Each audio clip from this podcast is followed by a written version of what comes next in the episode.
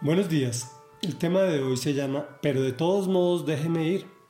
Estamos en la segunda entrega del capítulo 11 del primer libro de Reyes.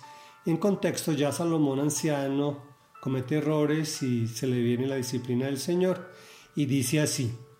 Por lo tanto, el Señor hizo que Adad el Edomita, que pertenecía a la familia real de Edom, surgiera como adversario de Salomón. Ahora bien, durante la guerra entre David y los edomitas, Joab, el general del ejército, había ido a enterrar a los muertos de Israel y había aprovechado la ocasión para matar a todos los hombres de Edom. Joab y los israelitas que estaban con él se quedaron allí seis meses, hasta que exterminaron a todos los varones edomitas. Pero Hadad, que entonces era apenas un muchacho, huyó a Egipto con algunos oficiales edomitas que habían estado al servicio de su padre partieron de Madián y llegaron a Parán, donde se les unieron unos hombres de ese lugar.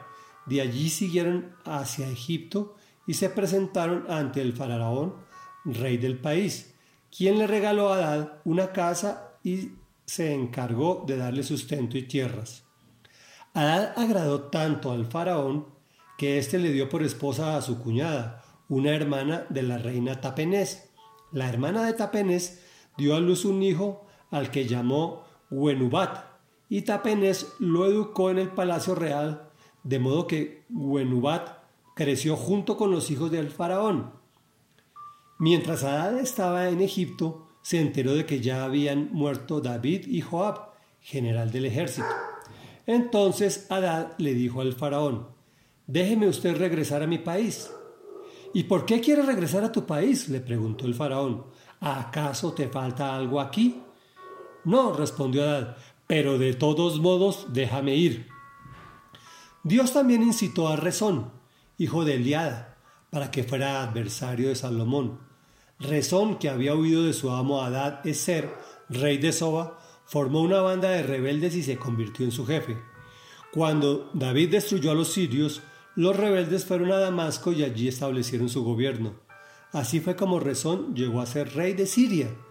Mientras vivió Salomón, Rezón aborreció a Israel y fue su adversario, de modo que agravó el daño causado por Adad.